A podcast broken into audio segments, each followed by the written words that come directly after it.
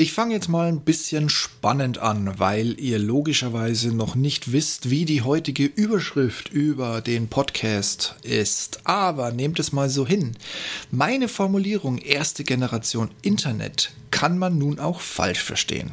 Ich spreche nämlich nicht von Stanford in den 50ern, die erste Netzwerkverbindung, das erste Protokoll und IP und Everything T-Shirts oder erstmalige Nutzung des Ausdrucks Hello World. Nein, ich spreche von der Generation der 18-Jährigen oder kurz davor oder ein wenig darüber, die in den letzten 90ern, also ja, den 1990ern, die erste Generation war, die zwar mit viel Geld verbunden, aber als erste problemlos von zu Hause aus das Internet kennenlernen konnten. Wer sich für Team Blau oder Team Magenta entschieden hatte und immer ein wenig neidisch in die USA und den dortigen GeoCities guckte und wahlweise mit einem 33 oder 56K Modem die Einwahlorgel erleben durfte, konnte problemlos E-Mail nutzen und die ersten Portale wie Spiegel, T-Online, AOL oder eben auch OpenBZ, heute besser bekannt als Xing, beim Entstehen und Wachsen zusehen. Ebenso wie das Regensburger Telebuch.de, das heute Amazon Deutschland heißt.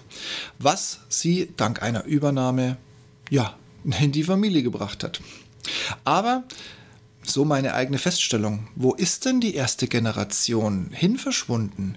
Kaum jemand auf Xing, auf LinkedIn, kaum einer betreibt eine eigene Webseite, kaum irgendjemand ist groß aktiv auf Facebook. Also, das kriegt von mir ja einen Daumen hoch, aber jetzt mal davon losgelöst. Aber wie gesagt, auch auf Facebook keine Treffer. Was bitte ist hier passiert, dass ihr alle, alle, alle zu den ersten Internetverweigern wurdet? Herzlich willkommen zum Ich bin noch nicht hier, um beliebt zu sein.com Podcast. Der Podcast zu den Themen Alltag, Technik, Gadgets und vieles mehr. Mein Name ist Steve Schutzbier und heute geht es um und jetzt löse ich, indem ich euch die Überschrift des heutigen Tages verrate. Wo ist denn die erste Generation Internet hin? Viel Online-Präsenz hat sie nicht unbedingt hinterlassen. Wenn du so Mitte der 70er geboren wurdest, bist du für mich in Deutschland das, was ich EGI, erste Generation Internet, getauft habe.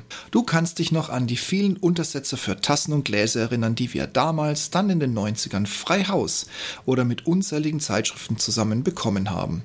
Die beiden einzigen Internetprovider Deutschlands lieferten sich ein Kopf-an-Kopf-Rennen über die Marktführerschaft und verschenken daher ihre CDs mit denen der benötigte Client als auch Einwahldaten für den Dienst, sei es T-Online oder AOL Deutschland, einfach mit integriert waren. Single Sign-On sozusagen. Ja, wenn du denn ein Modem dein eigen genannt hast. Derer gab es zum damaligen Zeitpunkt zwei. Naja, und etwas, das wir BTX nannten.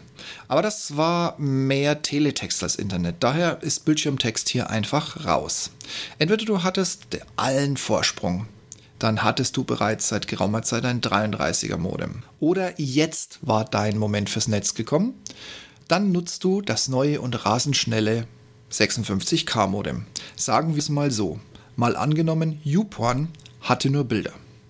Und die alle nicht über ein Megabyte pro Datei. Dann wärst du nach drei, spätestens vier Bildern wieder weg. Glaub's mir einfach. Ich spreche aus Alters 56K Erinnerung und YouPorn gab es damals ja noch nicht mal. Wir haben auf normale Bilder schon so lange gewartet. Aber hey, wir waren im Netz. Der Begriff Neuland war noch nicht von der Politik ausgelutscht und für uns war es das tatsächlich ganz in real. Und jeden Tag was Neues. Sagt euch Hamster Dance, Link in den Show Notes. Klickt da mal unbedingt drauf. Absoluter Süchtigmacher. Leider gibt es ja nur noch die Musik dazu, aber das rockt gewaltig. Also sagt dir Hamsterdams noch irgendwas? Nein? Okay, klick den Link an, glaub's mir. Es ist total geil und es ist vor allem das Original. Wir haben uns das wochenlang angesehen und gekichert wie kleine Kinder. Und wir haben es per E-Mail und, wenn alle Empfänger bei AOL waren, auch über den Instant Messenger geteilt, geteilt und weitergereicht. Also an all die drei Freunde, die wir so online hatten. und noch ein kleiner Fun Fact. Zu diesem Zeitpunkt habe ich meine erste Bestellung bei dem, was wir heute Amazon.Deutschland nennen, aufgegeben. Damals unter dem Namen telebuch.de mit Anschrift in Regensburg. Unter der Amazon Deutschland heute noch residiert. Und schon damals versandkostenfreie Lieferung, wenn man ein Buch mitbestellt. Haha, Mensch, die Zeit vergeht. Doch dann war die Schule vorbei und die Bundeswehr fand ausreichend Verwendung für uns. Das war ein Rückschlag für das Online-Leben, mal von den Wochenenden abgesehen und den notwendigen Leberschonungsmaßnahmen, die gerne am Computer verbracht werden wollten. Aber nun fand die nächste Technik langsam Einzug. Das Handy. Unvorstellbar, dass wir damals unterschiedliche Preise für tags und abends bezahlt haben. Und die waren teilweise bis zu 1,49 pro Minute, wohlgemerkt pro Minute, tagsüber. Nein, stimmt nicht. Sie waren 1,49 unterschiedlich, weil du hast tagsüber meistens 2 Mark bezahlt. Ach, ich rede immer von Euro. Quatsch, das war ja damals alles D-Mark. Okay, streicht, was ich gerade gesagt habe. Wir sprechen von einem, von einer Mark 99 tagsüber und teilweise immer noch 49, 59, 69 Cent Nee, so hat man es schon intus, ne? Pfennig natürlich, nicht Cent. Also irgendwo zwischen 39 und 69 Pfennig abends, was bedeutet, du hast teilweise eine Mark 50 Unterschied pro Minute bezahlt. Egal, ob du abends telefonieren konntest oder eben tagsüber. Und als Handy gab es eine 1. Das Nokia 2110 mit einer klassischen Ausziehantenne. Und eines der wenigen, das schon damals SMS empfangen und senden konnte. Viel Auswahl hattest du nicht, du warst entweder bei der Telekom oder die zwei Mannesmann. E Plus kroch schon langsam aus seinem Loch, aber bis zum Ende durch die Fusion mit FIAC Intercom, heute als O2 bekannt, wusste jeder, mit E Plus sparst du am meisten Geld, weil du einfach nirgendwo ein Netz hast. Und im folgenden Studium begann die Internetrevolution. Jede Hochschule hatte einen Internetzugang, den sich die wenigen, aber immerhin frei verfügbaren Rechner teilen mussten. Und das Internetangebot wuchs. Blinkende und textlastige Homepage von Privat für den Rest der Welt, telebuch.de mit kostenfreiem Versand aller Bücher, Blitzerportale und sonstiger Schnickschnack, den die Welt nicht braucht. Also nicht weit weg von heute, aber eben rudimentär das, was man heute von Webseiten so erwartet. Aber jeder, der immatrikuliert war, hatte freien Zugang zum Netz und entdeckte so auch die ersten Sexbildchen im Netz. Ja, Erotik war damals immer, genauso wie heute, der schnellste, egal welche Technik wann, wo und wie. Und so konnte man auch das lokale Admin-Team aus der Nähe erleben. und sollte es das nicht gewesen sein, hat man auf einer Sun oder Silicon Graphics Unix-Maschine ein paar Pings und die Übertragung einiger Cron-Jobs oder normaler Jobs auf weitere Rechner vergessen, an dem noch Studienkommilitonen saßen, die man so gar nicht leiden koste, konnte. Und schon waren ein paar Megabyte an Daten über das Wochenende um den Globus geschickt worden. Tja, sorry Leute, sowas kann ja mal passieren. Aber das Internet wuchs unaufhaltsam weiter. Nur die EGI, die erste Generation Internet, sie blieb zurück. Wo ist teilweise unbekannt, da sie im Netz nicht in Erscheinung treten. Vereinzelte Spuren in alten E-Mail-Verteilerlisten aus Studienzeiten sind die letzten Online-Zeitzeugen, dass diese Personen gelebt und auch online gewesen sein müssten. Was bitte ist passiert? Heute, gut 30 Jahre später, ist das Netz nicht mehr wegzudenken. Und für die meisten auch das Handy. Aber ein Blick in gängige Netzwerke offenbart nach wie vor eine erschreckende Zahl Offliner, die sich dem Trend widersetzen, beziehungsweise auf in sich geschlossene Netzwerke wie WhatsApp oder, wenn es denn sicher sein soll, Signal setzen. Das ist umso unglaublicher, als die nächste Generation, also die 80er des letzten Jahrhunderts, Jahrtausends, wie auch immer, zugleich erstmalig als die Digital Natives bezeichnet wurden. Für sie ist das Leben ohne Internet einfach undenkbar. Sie haben keinen Bibliotheksausweis, dafür aber Wikipedia. Sie konsumieren aber auch im Illegalen, sei es Musik oder Film.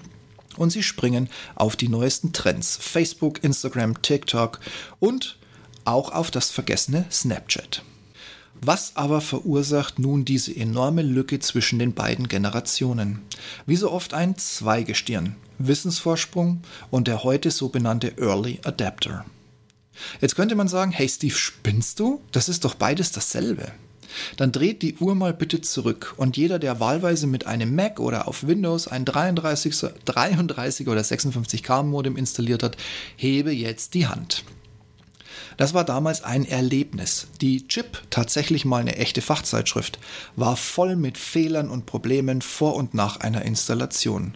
Und auch damals nicht ganz trivial, wo genau ist der Anschluss, den die Bundespost noch ins Haus gelegt hat und wie bekomme ich, ohne dass mich meine Eltern zur Adoption freigeben, die benötigten Meter an Modemkabel quer durch die Wohnung gelegt. Damals warst du Early Adapter, einer der ersten, der online war, mit all dem, was dazugehörte. Da gab es keinen Wissensvorsprung, weil keiner von uns wusste, was kommt und was passiert. Aber wir haben, ganz Internet-like, unsere Erfahrungen geteilt, mit dem Rat zum Kumpel und tatkräftig unterstützt. Deshalb sind diese beiden Begriffe für die wilden 70er anders als heute noch nicht ein Synonym. Und weil nicht nur jeder damals Eltern hatte, die zum Wohle des Kindes die meterlangen Kabeltrassen quer durch die Bude ignorierten, konnten nicht jeder den Einstieg in das Internet wagen. Auch hatten wir damals noch echte Freizeitaktivitäten mit dem Bike quer durch den Wald und davon jeden Tag eine andere Abzweigung testen oder rausfinden, wo der beste Kumpel wohnt. Da haben wir uns auch von 20 oder 30 Kilometer einfach nicht abschrecken lassen. Wir saßen mit Gaskocher im Wald, Zelt nebendran und Schlafsack bereit, um ein Wochenende mal alleine zu sein. Unter Freunden natürlich. Wir sprangen von Brücken in den Fluss, ohne mit der Wimper zu zucken. Und ja, wir waren bei Wind und Wetter draußen. Einige sogar mit viel Herzblut und in Gruppen, denn Pfadfinder waren uns nicht fremd. Dafür hat jeder im Garten seinen Schlauch bereitwillig aufgedreht, wenn zwei Jungs hechelnd mit leeren Flaschen und Eimern vor der Tür standen. Daher meine Theorie. Wenn du den frühen Einstieg ins Netz verpasst hast, hattest du wirklich einfach schlichtweg Besseres zu tun. Und das hast du sicherlich heute auch noch. Klar, mit iPhone und dem neuen Schnickschnack wie Wi-Fi und Datentarif bist auch du, der sonst nicht im Netz zu finden ist, online. Und auch du kaufst bei Amazon, aber eben nur, wenn der Weg zum Einkaufszentrum gerade versperrt ist oder du krank zu Hause bist. Sonst bevölkerst du die Fußgängerzonen dieser Nation. Und vielleicht warst du nie auf OpenBC, dafür hast du ein Xing oder sogar ein LinkedIn-Profil. Aber dein Leben dreht sich, ganz im Gegensatz zum Beispiel zu meinem, nicht um Schlafarbeit online. Du hast ein Facebook-Profil, aber wahrscheinlich verwaist oder sogar im Privatmodus. Und nicht mit Klarnamen, logisch. Und außer ab und an alten Freunden zum Geburtstag zu gratulieren, bist du mit jedem Login nur am Passwort resetten. Geht es dir damit jetzt schlechter als mir? Ein klares Nein nutze ich meine Zeit effektiver, da Amazon Sparabos mir einen Großteil der Zeit mit anderen Dingen ermöglichen und würden Aldi und Lidl noch liefern, ich gar nicht mehr vor die Tür gehen müsste. Subjektiv vielleicht ja, aber objektiv wohl auch hier eher Gleichstand. Allerdings sind wir die Früheinsteiger dir um einiges voraus. Wir haben gelernt, uns teilweise ohne fremde Hilfe stundenlang vor der PC-Kiste zu Hause Fehlermeldungen zu beseitigen und Dinge zum Laufen zu bekommen und damit ein ganz anderes Verhältnis zur IT, zu Software, zu Hardware und vor allem auch zum Internet. Und so sehr es schmerzt, wir besitzen das bessere IT-Wissen. Natürlich nicht von Anfang an, aber ab dem Moment, ab dem wir erstmalig für alle da waren und es auch für alle da war. Und das prägt uns bis heute und macht uns, naja, einfach affiner. Dinge im Netz zu probieren oder eben auch mal selber eine Webseite, einen Blog, eine Fanpage oder ein YouTube-Video oder ein Switch-Player oder sonst irgendwas zu sein. Und nicht wenige verdienen und sei es eben nur als Sidekick Geld im Netz und das auch noch völlig legal. Und das Schönste, Egal ob du Feld, Wald, Wiese, Fluss oder Freundschaften gepflegt hast oder im Verein tätig warst und daher nicht dauernd nur im Netz hängst. Wir haben uns, anders als heute, trotz unserer verschiedenen Netzwerke, die wir gepflegt und genutzt haben, nicht aus den Augen verloren. Und heute passiert das bereits, wenn du nur den falschen Chat-Client auf dem Handy hast. Vielleicht ist es gar nicht so schlimm, dass wir erste Internetgeneration ein wenig unterschiedlich und trotzdem befreundet sein konnten. Soviel zu meiner Theorie, was aus der guten alten Zeit und den Leuten von damals geworden ist. freue mich über eure Rückmeldung oder ähnliche Erfahrungen oder wie es heute so aussieht. Alles her damit und dann viel Spaß euch. Bis bald.